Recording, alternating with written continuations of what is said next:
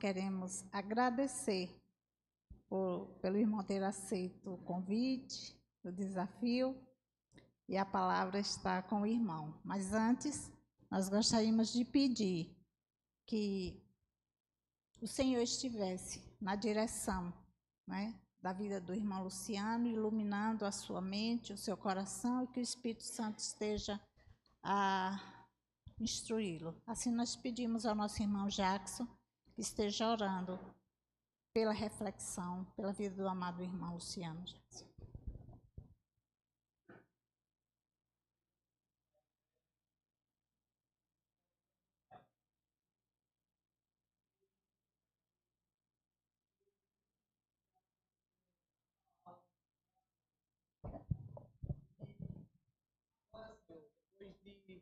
Temos colocado diante de Ti os nossos pedidos, temos colocado, Senhor, diante de Ti o nosso clamor, que agora o Senhor fale a nós e que o Senhor nos dê a resposta que já é certa, Pai. A resposta para os nossos corações e que o Senhor haja poderosamente, Pai, na vida do Teu servo, para que ele traga uma palavra, Senhor, de conforto e também de ânimo, Pai, para a Tua igreja. Fica com ele e fica também conosco, em nome de Jesus. Amém.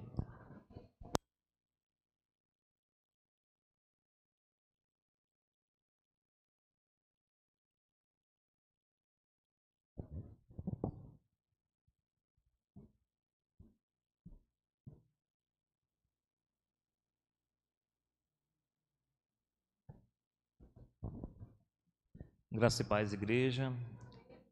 Que Deus nos abençoe mais uma vez nessa noite. Queria agradecer a oportunidade. Não é muito comum, né? A gente está trazendo meditação, não é muito o meu jeito no dia a dia, mas que Deus é, tenha misericórdia e traga a sua palavra para cada um de nós, né? Ah, lá do banco nós temos até meia-noite, já que é uma vigília, então é bem tranquilo quanto ao tempo, né? Na verdade, meus irmãos, é uma breve meditação, texto que é o texto base da programação de hoje, que está em 2 Crônicas 7, 14, já foi lido algumas vezes, né? Eu queria brevemente ler novamente. E antes dessa leitura, eu queria primeiro fazer um paralelo, né? Quando a gente olha para o texto que é essa base da meditação de hoje, ele foi escrito para um povo que é muito parecido conosco, na verdade, né? Por incrível que pareça, é o povo de Deus. Nós somos bem parecidos com o povo de Deus daquela época. Parecido aqui em sentido, né? O povo de Deus, historicamente, ele, é, por conta do pecado, vive falhando. É, e aí Deus vai lá dar um puxãozinho de orelha, né? E às vezes a gente por esse puxão de orelha, volta para a presença dele. Isso aconteceu com a história de Israel o tempo inteiro, o tempo inteiro. Os relatos bíblicos vão mostrando esses eventos acontecendo. E esse povo, que é o povo de Deus, hoje somos nós, né? E por incrível que pareça, a gente tem uma narrativa gigante com muitos textos bíblicos nos orientando a não repetir esses erros. E o que é que a gente faz? A gente faz justamente o contrário do que é a orientação de Deus. E é assim. Então, o texto ele vai trazer um relato que muitas vezes a gente, a gente reflete muito sobre o final dele, né? Se a gente se humilhar, se a gente orar, se a gente fizer isso, isso, isso, aí Deus vai abençoar. É a parte, o ápice do texto, né? E a gente sempre pensa nele.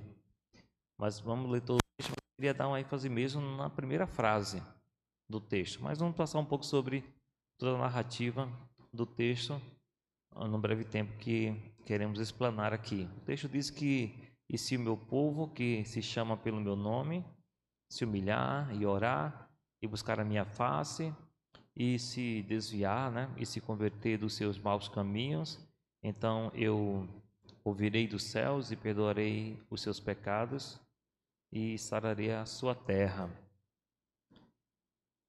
Interessante. Você vai perceber que esse texto na verdade, está escrito em uma revelação de Deus para Salomão, logo depois do, do evento onde ele restaura o, o, templo, né? Salomão restaura o templo ali. Nessa restauração, ele promove festa, promove um momento como se fosse uma inauguração do templo, né? E tem se passado naquele momento um período até interessante. O povo estava mais próximo do Senhor. Tinha se seguido logo após o reinado de Davi e o povo estava num momento de bom relacionamento com o Senhor.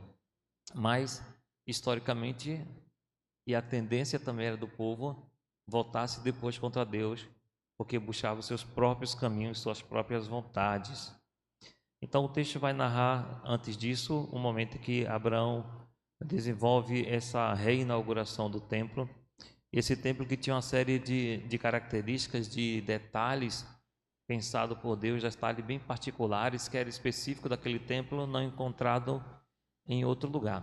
E com o passar do tempo, esse templo, por N questões, pela vida de Cristo, pela transformação que a história na, é, programada por Deus, nos transformou nesse templo, nesse local onde Deus habita, e agora não mais limitado a uma parede, a um local físico, mas agora habitando dentro de cada um de nós, na presença do Espírito Santo, e de modo semelhante àquele templo, é também habitando dentro do templo que tem características particulares, bem definidas, bem escolhidas pelo próprio Deus que também escolheu os detalhes do templo. Então nós somos hoje esse templo, o local onde Deus habita e onde Deus é, requer que haja santidade. Mas esse Deus que requer santidade é o mesmo Deus que sabe das nossas limitações. E aí eu queria deter nesse, muito mais nesse primeiro trecho do texto, porque há uma iniciativa de Deus dizendo: e se? E se?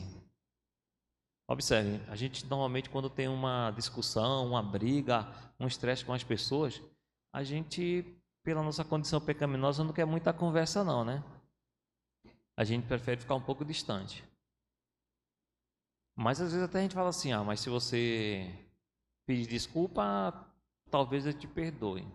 Se foi um negócio que não deu muito, se foi uma mágoa pequena, aí a gente perdoa. Aí depois de um tempo a pessoa vem e fala conosco novamente. Aí a gente fala assim, ó, é, se você pedir desculpa, acho que eu te perdoo. Aí depois a pessoa pisa na bola de novo e fala, rapaz, se você pedir desculpa, eu acho que eu te perdoo. E vai acabando a paciência nossa. E às vezes a gente nem sequer consegue perdoar. Fica num perdão aparente, mas o coração bastante rancoroso. Então, esse trecho vai mostrar uma grandiosidade do amor de Deus nesse trecho inicial, porque apesar do povo falhar constantemente, meio que provocar a Deus, ele continua com a mesma tranquilidade e amor de sempre e fala: se você se arrepender de verdade, se humilhar, eu vou estar a tua vida eu vou te abençoar. O texto não está dizendo que vai fazer e nos dar aquilo que nós pedimos. Às vezes a gente lê esse texto e fala assim: ah, então se eu pedir, Deus vai dar. Não é bem assim. Texto está falando de algo mais profundo, está falando se você se converter dos teus maus caminhos, se você olhar de um modo diferente e mudar. Mudar o teu procedimento, mudar a tua, o teu jeito de ser, mudar o hábito de me afrontar. Aí eu vou te abençoar. É mais ou menos isso aí que o texto diz. Só que observe que ele diz isso para um povo que vem falhando quantas vezes? Uma? Duas? Três? Muitas vezes. Muitas vezes. E essas muitas vezes que ele volta a se colocar com esse amor tremendo e perdoar, só existe porque a condição de Deus de nos perdoar e de nos abençoar não está limitada à nossa ação. E quando a gente lê o texto, até dá essa impressão, né? Fala, ó, se você for bonzinho comigo, eu, Deus, te perdoo, como se fosse uma condição. Mas se você não quiser ser bonzinho, eu não te perdoo. Na verdade, a ação de pedir perdão, de se humilhar, de se converter, é fruto de uma ação do próprio Deus sobre nós através do Santo Espírito, que molda a nossa mente e nos incomoda. Aí a gente se volta para Ele e faz como ele disse que se fizéssemos, ele nos perdoaria e nos abençoaria. Então tudo, no final das contas, volta para esse próprio Deus. Pelo seu infinito amor, ele vai lá e toma a iniciativa de nos dizer: Ó, oh, se você se humilhar e se arrepender e se voltar para mim, aí eu vou, no final de tudo, vou sarar. A gente fala um pouquinho sobre sarar daqui a pouco, mas ele, no final de tudo, se você fizer isso, eu vou sarar. Aí depois ele vai lá e faz a gente fazer isso pela ação dele sobre nós. A gente não tem um superpoder, a gente de repente quer e a gente busca Deus. Essa ação de Deus nos molda e nos incomoda, e aí sim a gente vai por essa ação divina se voltar ao Senhor. E aí a gente, quando faz isso, está executando a vontade dele mesmo sobre nossas vidas. Mas isso, claro, não tira a responsabilidade que todos nós temos de perceber que uma vez transformado, uma vez é, redimido, aproximado de Deus de um modo que nós mesmos não conseguiríamos fazer, porque Ele assim o faz, nós devemos com essa responsabilidade procurar a Deus. E aí quando ele fala tudo isso, ele coloca algumas condições que devemos lembrar que são condições não limitantes para ele, porque ele primeiro nos escolheu e escolheu nos perdoar. Mas ele coloca algumas condicionantes que servia de modo muito claro de orientação para o povo naquela época, mas deve servir de modo mais claro ainda, porque agora está organizadinho, escritinho, bem bonitinho, fácil da gente ver. Mas serve, será que é para a igreja? A gente fala assim, ah, isso é um texto então para a igreja. A igreja quem? A parede? A igreja quem? O conselho? A igreja quem? A liderança? A igreja quem? A irmã que gosta de orar? Não, a igreja nesse sentido é aquele local em que Deus está habitando, ou seja, na minha vida e na sua vida. É de modo muito particular, é de modo muito individual, é de modo muito especial. É para mim e para você. Devemos sim voltar os olhos para Deus e nos humilhar e orar e buscar a presença do Senhor. Algumas versões vão mostrar a face do Senhor. Não dá para a gente estar face a face com a grandiosidade e a glória de Deus, mas está querendo a presença dele e viver consciente da presença dele. Não podemos achar que Deus está em alguns momentos e em outros não. Quando nós estamos sozinhos fazendo aquilo que não deveria, pensando aquilo que não deveria, conversando aquilo que não deveria, Deus está em todo momento. Então, essa presença dele não tem como a gente fugir. Não dá para não estar na presença do Senhor. Então o texto vai dizer que deve buscar a presença dele como ato de consciência de que estamos constantemente na presença dele e nessa presença devemos nos humilhar, perceber nossas falhas, nos colocar enquanto na condição de pecadores remidos e agraciados pelo Senhor. E aí ter a capacidade, a virtude de nos humilhar diante dele.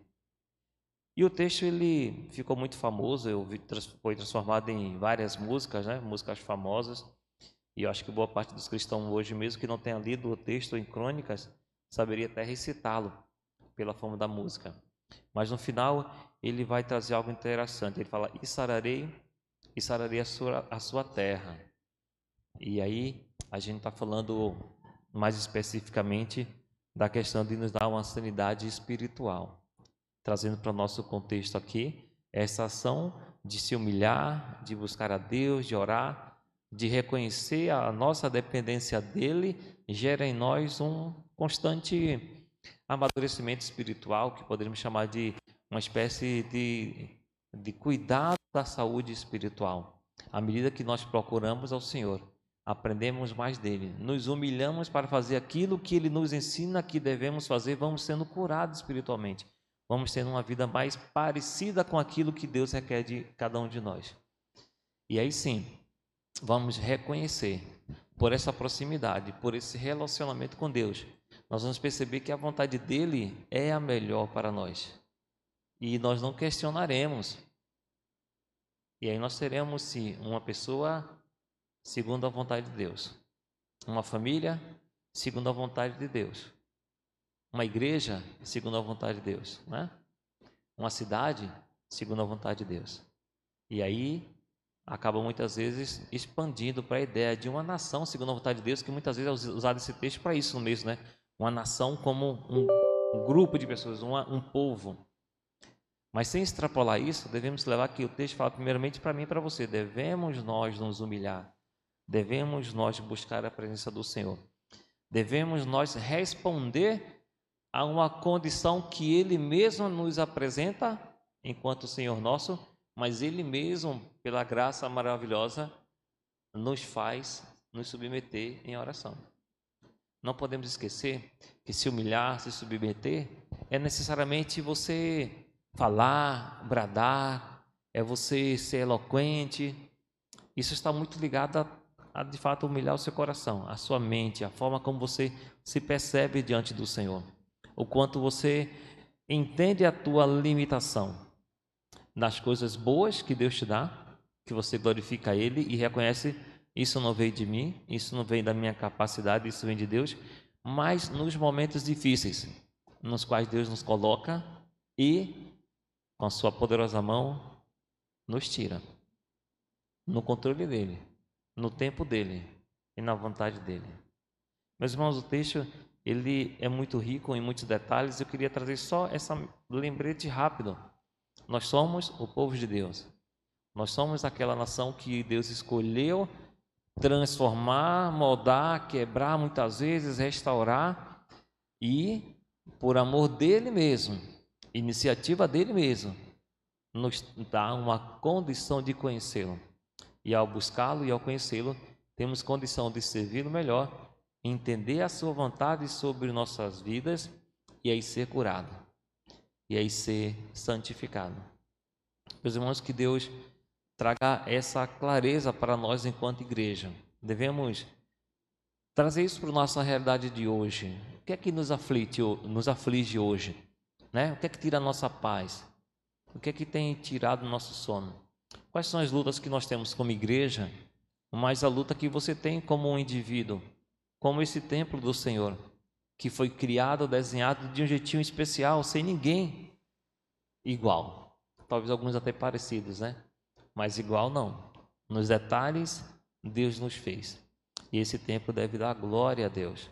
Deve ser colocado à disposição do Senhor para serviço dele, para a glória dele. E ainda por cima, ter a vantagem de no final ser abençoado por esse próprio Deus, que faz tudo por nós, inclusive escolhe a cada um de nós.